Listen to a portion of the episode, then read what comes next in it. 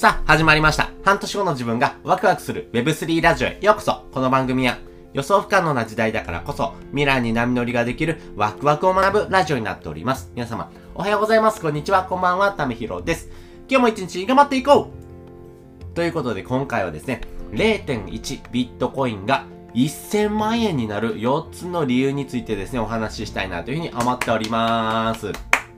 皆さんお金の話好きですか、えー、僕はお金の話大好きです。やっぱりですね、今までお金ってものにどんどんとですね、苦しめられてきた。まあそこがですね、ありますんで、やっぱりお金ってものはですね、生きていく上でめちゃくちゃ大事なんです。大事なんですが、このお金稼ぎというところにですね、えー、執着してしまうとですね、えー、自分の人生をですね、よりよく楽しくですね、生きていけないというところがありますけども、やっぱりこのビットコインってものをですね、えー、使うことによってですね、えより生産性が上がっていく。まあそういうふうなですね、考え方を持っています。そしてこの0.1ビットコインがですね、1000万円になる。いやいや、嘘でしょって思うかもしれないんですが、多分ですね、そんな未来がですね、やってきてもですね、全然おかしくないんです。なぜならですね、ビットコインの価値が年々、えー、あの、急上昇、えー、してますからね。まあ、この成長してるっていうところがですね、一番大きなポイントになっていきます。やっぱり日本人のですね、平均のですね、所得っていうのがですね、やっぱりどんどんと下がってます。えー、1997年がですね、467万円というふうにですね、ピークになってましたけども、今、あの時点ではですね、440万円とか、えー、そこを切ってるぐらいですね。なので自分のですね、給料、まあ、3年前の給料と今の給料見比べてください。同じような働き方をしててもですね、もらえるお金ってどんどんと減ってます。しかもですね、えー、ここれからはですね、えー、円安物価高でですね、どんどんとですね、えー、消費、値上げがですね、起こってきますんで、まあ、家計の負担っていうのがですね、めちゃくちゃ大きいです。え収入がですね、えー、300万円未満の人でもですね、えー、6万円ぐらいですかね、年間ですね、それぐらいですね、負担が上がっていきますよってことが言われてます。しかも今ですね、150円ぐらいですね、ドル円ですね、えー、上がってきてますんでね、まあ大体ですね、えー、まあ40%ぐらいですかね、えー、2020年のですね、えー、時点と比べて3年前です。3年前から比べても40%ぐらいですね、円の価値っていうのが落ちてます。まあ、20万円のですね、給料をもらっている人で言うとですね、大体40%マイナス、えー、大体12万円ぐらいになるんですね。年間、えー、月ですね、8万円節約しないといけないっていう話なんですが、月8万も節約ってなかなか難しいじゃないですか。やっぱりそういった部分で言うとですね、節約だけではなくて、お金を稼ぐ仕組みっていうものをですね、ちゃんと取り入れた上でですね、生きていくっていうのがめちゃくちゃ大事になっていきます。その時に、えー、このビットコインってものがですね、結構使えるんじゃないのかなというふうに思っております。じゃあ先にですね、この0.1ビットコインがですね、1000万円になる4つの理由についてですね、お話ししていくんですけども、えー、結論お話ししていくとですね、1つ目、大手金融機関がですね、2030年にビットコインが1億円になるというふうに予想しています。そして2つ目、えー、今後ですね、ビットコインの半減期を迎えます。そして3つ目、ETF っていう風なですね、えー、部分でですね、ビットコインがですね、商品になっていきます。そして4つ目、国家や企業が無視できないというところです。それぞれ解説をしていきます。基本的に Not Financial Advice なんですが、基本的にこの4つの理由からですね、ビットコインの価値はですね、今後上がっていく可能性が非常に高いというふうに私は予想してます。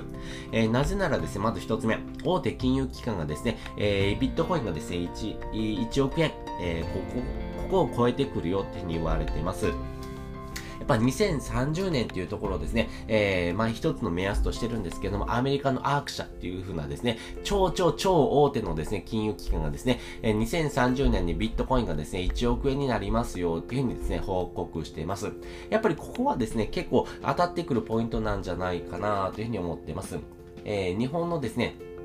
え人口の中でもですね、え4%、え約500万人ほどがですね、仮想通貨を付与してますけども、まあそういった人たちがですね、どんどんとですね、お金持ちになっていく。まあそのフェーズにですね、えー、当たってもおかしくないのかなとも思ってます。まあ年々ですね、え価格っていうのが急上昇してますからね、えー、2000、えー、2010年ぐらいからですかね、ビットコイン出てきてますけども、え年々右肩上がりに伸びてます。まあ乱高下はするんですが、えこの乱高下がするっていうところがですね、えー、リスクっていうふうに思ってる人も多いんですが、えー、最終的な着地ですね、え、どこにですね、お金がどんどんどんどん集まっていくのかっていうところをですね、見ていくとですね、意外とビットコインってですね、え成長をしていくようなですね、えお金になっていきますんで、まあそのあたりをですね、見ていくといいのかなというふうに思っています。そして二つ目、半減期というところなんですけども、これビットコインっていう風なですね、ものをですね、えー、半減期と言われているものをですね、取り入れてます。まあ、これは4年に1回ですね、えー、ビットコインがですね、市場に出てくる枚数が少なくなるっていう風なですね、仕組みを取り入れています。なぜ少なくするのかなんですけども、市場にあるビットコインの枚数を減らすことによって需要が高ければですね、ビットコインの価値が上がるという風な仕組みです。まあ、そういう風な仕組みによってですね、えー、ビットコインのですね、価値がどんどんと上がってます。そして2024年がですね、この半減期と言われているですね、えー期になるんですが、2024年、そして前の年2023年、そして後の年2025年、このですね、3年間はですね、基本的にですね、過去の法則から言うとですね、価格めちゃくちゃ上がっています。まあそういうふうな部分をですね、加味しながらですね、非常にですね、ビットコインの価値、これから上がってくる可能性が非常に高いなというふうに私は見ています。そして3つ目、ETF にですね、登録されるというところです。ETF って何っていうとですね、えー、上場のですね、えー、投資のですね、信託ですね。皆さんのですね、えー、ご家庭でもですね、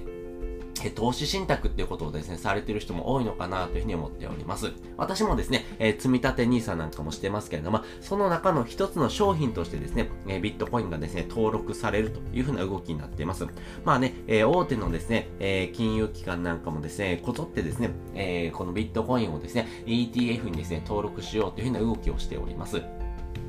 え一番はですね、やっぱりブラックロックっていう風なですね、えー、アメリカのですね、資産運用超超超大手がですね、えー、このビットコインをですね、申請していまして、えー、このですね、ブラックロックっていうようなですね、会社がですね、えー、ETF にですね、申請した時にですね、大体98%がですね、登録されておりますんで、まあ大体ですね、えー、登録される可能性が非常に高くなる。そして、えー、これがですね、登録されるとですね、えー、お金っていうものの価値がですね、ぐーんと上がっていきます。例えば、円がですね、えー、あ、じゃ金がですね、ETF に登録された時にはですね、市場の価格の4倍に跳ね上がったというふうに言われています。なので、これをビットコインに換算するとですね、えー、今ですね、ビットコイン400万円台なので、えー、それがですね、4倍、えー、1600万円台ですかね、え、ぐらいまでですね、価格が急上昇するというふうに言われています。そして4つ目、えー、国家や企業がですね、無視できないというところなんですけども、やはりですね、えー、このビットコインの価値っていうのがどんどんと上がってます。まあ、時価総額で言うとですね、85兆円を突破しましたし、世界の全通貨です。全部の通貨の中でも第14位。そして、エルサルバドル共和国、えー、中央アフリカがですね、法定通貨、要は国で認めたお金ですよっていうふうにですね、認定してます。後にですね、えー、ニュージーランドのですね、年金ファンドがですね、ビットコインにも投資しておりますし、えー、ペイパルとかテスラなんかもですね、ビットコインをめちゃくちゃ買ってます。などなどですね、金融のプロとかですね、国家もですね、えー、このビットコインっていうものをですね、しっかりとですね、購入しながらですね、えー、盤石な地盤をですね、えー、築いているのがビットコインになっています。まあ、2020、えー、2010年からですかね、えー、ビットコイン出てきてますけども、やっぱりですね、このあたりがですね、お金を稼いでいくときにですね、大事になってくるポイントですし、やっぱりこの4つの理由からですね、1ビット、えー、0.1ビットコインがですね、1000万円になるっていうようなですね、えー、ポイントもですね、結構高いのかなというふうに思ってます。ます。まあ私自身もですね、ビットコイン、えー、積み立てでですね、どんどんと買ってますけども、0.1ビットコインがですね、1000万円になるとですね、めちゃくちゃ夢があるじゃないですか。まあそういったところもありましてですね、えー、非常にですね、えー、価値が上がってくる可能性が高い。そして、えこれからもですね、え日本円っていうもののですね、価値がどんどんと下がっていく一方で、えビットコインの価値がですね、上がっていくというふうに思いますんで、私はですね、え資産なんかをですね、え仮想通貨、特にビットコインなんかにですね、え変えながらですね、え資産運用していこうかなというふうに思っております。しかも今だけですね、えー、この無料体験をするとですね、1500円もらえますよっていうのはですね、クーポン私持ってますんで、えー、そういったですね、体験をしながらですね、まずはですね、えー、お金を稼いでいく、えお金をですね、貯めていくっていうところをですね、やってほしいなと思いますんでね、そのクーポンも貼っておきますんで、よかったらですね、覗いてみてください。ということで今回はですね、0.1ビットコインがですね、1000万円になる4つの理由についてお話をさせていただきました。そして本日の合わせて聞きたいです。本日の合わせて聞きたいはですね、ビットコインってリスクですか？っていう回のですね、リンクを載せております。とはいえですね、ビットコインってちょっとどうなの？リスクないの？って思う人もですね、正直いると思いますんで、まあ、こちらの放送のですね、えー、回をですね、載せておりますんで、まあ、ビットコインリスクあるよねって思ってる人はですね、こちらの放送を聞いてもらうとですね、あ、なるほど、そういうことねっていうふうにですね、ちょっと理解ができるかなと思いますんでね、よかったら覗いてみてください。ということで、本日もですね、お聴きいただきましてありがとうございました。また次回もですね、よかったら聞いてみてください。それじゃ、またね。